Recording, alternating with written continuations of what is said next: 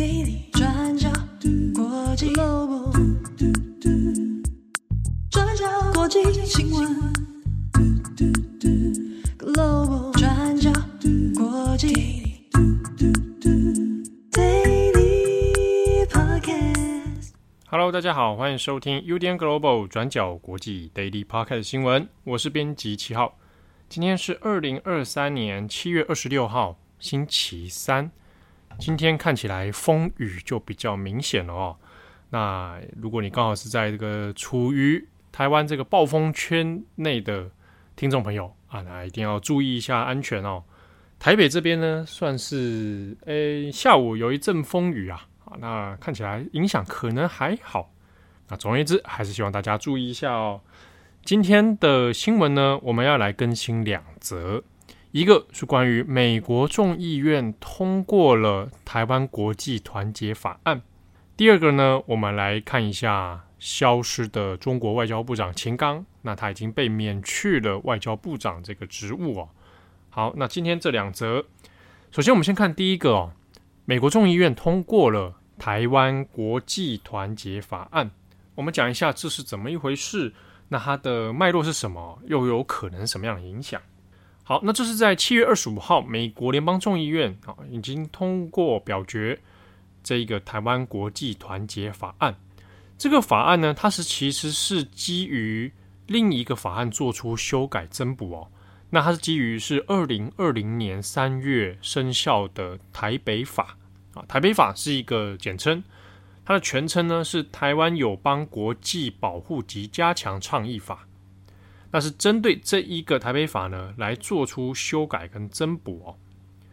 好，那我这边看到所谓的台湾国际团结法案，它主要的内容，它的关键点哦，是说主张联合国大会第二七五八号决议案不涉及台湾。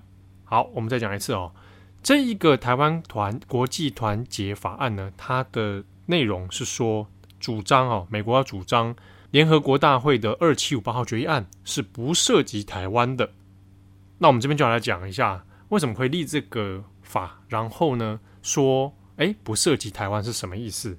那这边呢，在这个立法通过之后，美国以后就会援引哈，就引用这个台湾国际团结法案来应对中国在国际上面针对台湾的地位。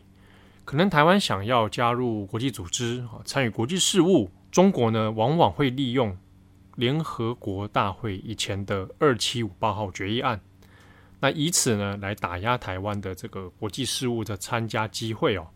不过呢，现在美国通过了台湾国际团结法案之后，事情可能就会不太一样哦。那我们先来讲一下它的前因后果是什么。第一个就要来先理解一下什么是联合国大会二七五八号决议案。这个呢，过去如果你是有呃读过像台湾史啊，好，或者是你对外交关系啊、对政治发展、政治史有兴趣的人，可能都会听过这个很关键的一个事情啊。联合国大会第二七五八号决议案，这是发生在一九七一年。那那个时候呢，就是针对在联合国内部所谓中国的代表权，到底应该是由蒋介石政府所代表的这个中华民国。还是中华人民共和国。那一九七一年，当然那个时候还是在美苏冷战的氛围之下哦。那但是呢，中国跟苏联之间啊，其实已经是水火不容了啊，双方已经交恶。那美国呢，为了对抗苏联，那当时美国总统是尼克森啊。那当然在这种战略之下啊，美苏对抗的战略之下呢，就希望能够更加拉拢中国。那当时的中国。啊，我们这边先指的是中华人民共和国，也想要说在这样的局势之内呢，可以施一点力哦。那特别是针对在联合国里面的合法代表权，所以中国也趁机啊，希望来争取啊，让中华人民共和国来代表这个所谓的中国。好，那这个面对这样的局势呢，当时的蒋介石政府啊，那也在思考说，那怎么办？那过去呢，也有很多种方案的选项啦，比如说美国也提议过，是不是可以变成有双重代表权啊？就是两个呃都有是中国的代表权，但是呢，中华民国啊，可以换一个名字啊，以换一个名字、换一个国名的方式呢继续留任。那这过去当然就有很多这个讨论了，比如说很有名的这个雷震啊，雷震后来这个惨遭蒋介石的毒手啊，那雷震呢就有提议过一些不同的想法，比如说中华台湾共和国啊，Chinese Republic of Taiwan，或者中华台湾民主国。简而言之呢，你就是放弃用之前在联合国的这个中华民国的国名，那你用一个新的国家的名称啊，那你继续保有在联合国的席位。啊不过，大家应该都知道这个后来的结果了。蒋介石是后来拒绝的。那甚至呢，当时的说法哦，可能大家比较熟悉，叫做退出联合国。啊，当时这个说法就是中华民国在这个状态之下啊，在这个中华人民共和国的威逼，那以及美国呢想要企图拉拢中国，所以最后迫使中华民国退出联合国。啊，但是这样的说法本身其实是有问题的哦，因为呢。当时的决议里面是说的中国代表权的归属，因此从头到尾其实并没有所谓的联合国里面的成员增加或者谁退出，而只是中国这个席位实质的代表权到底应该是谁。后来呢，就确定了哈，联合国大会通过了这个第二七五八号的决议，那这个决议文呢就说恢复中华人民共和国的一切权利。承认其政府的代表为中国在联合国组织的唯一合法代表，并立即把蒋介石的代表从其在联合国组织及其所属的一切机构中非法占据的席位上驱逐出去。所以，简单来说，二七五八号决议案当然它涉及到了影响是非常长远的哦。中华民国啊失去了这个中国的代表权啊，那在蒋介石的说法是退出联合国。那这个代表权呢，就由中华人民共和国所代表了。那当然，它会有什么样很大的影响？就是那个时代哦，七零年代以后，这个中华民国的外交状态哈，就迎来一个所谓雪崩式的断交潮。那当然就会变成国际上合法的中国到底是谁啊？那当然，在这个二七五八号决议案之下，普遍的认定认为，那应该就是中华人民共和国。那一直到后来呢？当台湾有需要，啊，想要参加国际组织、参与国际事务的时候，中国往往也会以二七五八号决议案作为一个施压的手段，就认为说你已经不是这个国际上有合法的代表了，那你当然不可以去参加。二七五八号决议案后来就变成了中国的一个。好，那我们现在回过头来看台湾国际团结法案里面，他讲到二七五八号决议案不涉及台湾。那这个意思就很明显了，我们这样串起来就知道了。我们看一下它里面内文是说，联合国大会第二七五八号决议规定，中华人民共和国代表为中国在联合国的唯一合法代表，但是该决议并没有涉及台湾及其人民在联合国或任何相关组织中的代表权问题，也没有就中华人民共和国与台湾的关系表明立场。没有包含任何攸关台湾主权的声明，所以意思就很简单了。透过这个台湾国际团结法案啊，美国的立场就是说，当初这个二七五八号决议案也没有讲台湾啊，整个条文里面都没有说到台湾，没有提到台湾这个字，那说的是中国合法代表权的问题，所以呢，不可以拿二七五八号决议案来限制台湾的这个地位。那我们透过这个法律里面，大概就可以知道后续的解释里面，就知道说这个会变成一个美国拿来反制中国的一个工具。你不可以再拿二七五八号决议案来解扩大解释哦，扭曲解释成说，那台湾也不可以参加任何的国际事务。那这个里面也有提到说，美国反对任何未经台湾人民同意而试图改变台湾的倡议。那写到这边，我想白话文的意思就相当明显了哦。所以呢，在涉及到对外事务上面哦，这边跟台湾直接相关的是说，法案里面有直接指出哦，美国反对中华人民共和国破坏台湾关系、国际关系和伙伴关系的行为。好，那我们看到这边，我们现在看的是说，接下来这个法案后续会怎么样哦？因为美国国会两院制的啊，众议院还有参议院。所以呢，众议院现在通过了台湾国际团结法案，那接下来是在送交参议院审议，参众两院都通过之后，版本也都一致，OK 确认，那就会递交美国总统签署之后就正式生效。好，那关于这一则台湾国际团结法案的细节内容，也可以参考我们今天网站上转角国际的过去二十四小时啊，我们有一篇文章报道，也大家来参考。下一则我们来看一下秦刚。先前呢，我们有讨论到了消失的这位外交部长哦，中国外交部长秦刚。那到今天七月二十六号，刚好是满一个月啊。那秦刚上一次出现是六月二十五号，这段期间里面，就如同我们前面所说的哦，也都没有任何的下落跟消息。那谣言呢，也是继续传。到了七月二十五号，也就是昨天的晚上，昨天晚上就有一个新的进度哦，在中共第十四届全国人民代表大会常务委员会第四次会议。这边就发表了一个决定，这个决定呢，上面写的是中华人民共和国主席令啊，那就是由习近平署名的一个决定哦，就说决议免去秦刚兼任的外交部部长职务，任命王毅为外交部部长。那这一个主席令它的内容非常的简短哦，那包含两项，第一项就是讲到秦刚的任命。那第二项呢，我们后面没有特别再解释哦，就是中国人民银行的行长也被换掉了啊，原本叫做易纲，那现在呢是换成潘功胜，所以是有两个人事任命哦。但我们今天特别只讲是秦刚的部分。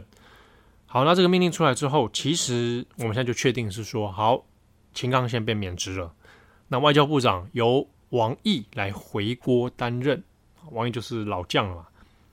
但是呢，这个。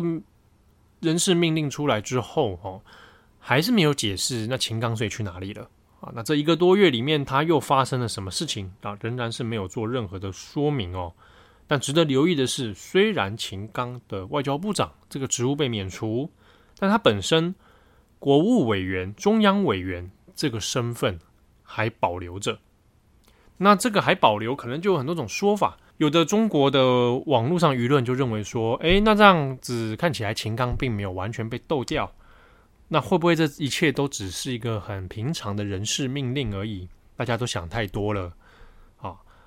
那也有人认为说，还保留着可能是权力斗争还没结束啊。那当然，很多人的讲法都绘声绘影啊。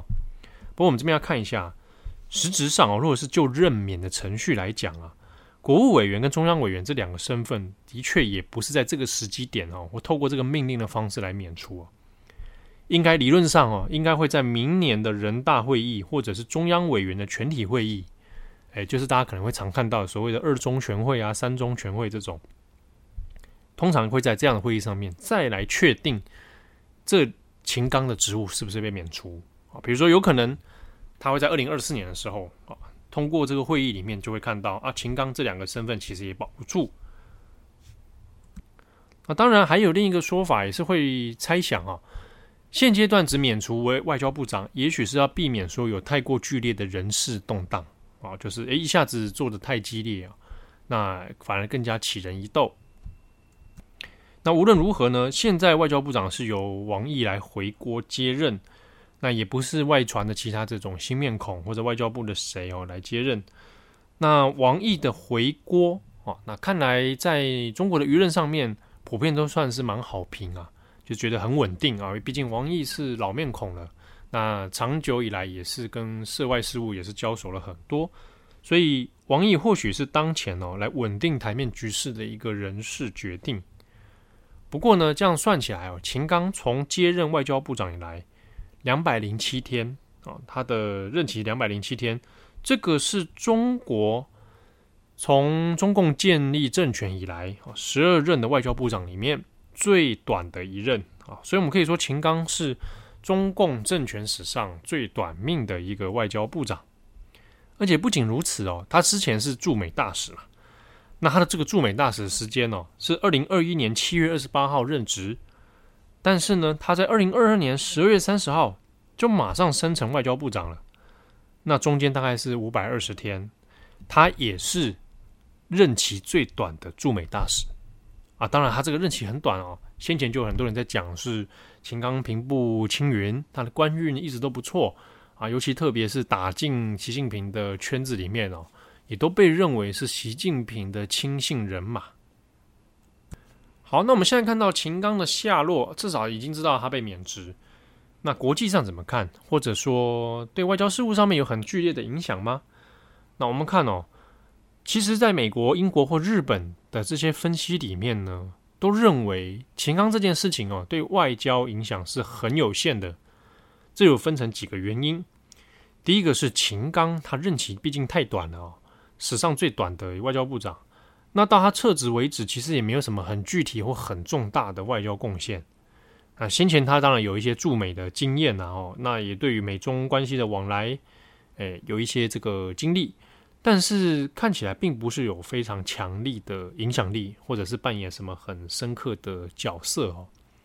再加上是由王毅来接任，所以基本上在外交事务上面，其实不会有什么太剧烈的冲击或改变哦。这是第一个。那第二个呢？是不是会表示习近平的外交路线上面会发生一些变化呢？那看起来其实也没有啊，因为无论是秦刚或者王毅，你这个人马怎么样换哦？就现在二十大以后，中共核心的权力集团里面呢，基本上清一色是习近平的人马了，所以基本上都是来履行习近平的意志。好，所以要说发生什么剧烈改变，应该是不太可能哦。那英国的《金融时报》呢？好，这边也有指出说，这次秦刚的风波哦，大概可能多多少少在习近平内部的人事上面是有一些动荡的。啊，因为毕竟秦刚是他自己的人。那我们我们不晓得秦刚现在到底发生什么事情哦。如果真的是有外界谣传的什么丑闻的话，或者还是有什么其他的更严重的原因的话，那多少还是会对习近平产生一些影响，有些干扰。那尤其是因为我们讲到中共现在这个政治特性上面，就是极少数人的决策集团啊，高度的中央集权。那你一个个人里面发生一些道德或政治的问题，那多少还是会在权力核心里面发生一些混乱哦。比如说习近平到底要跟秦刚之间到底发生什么事情？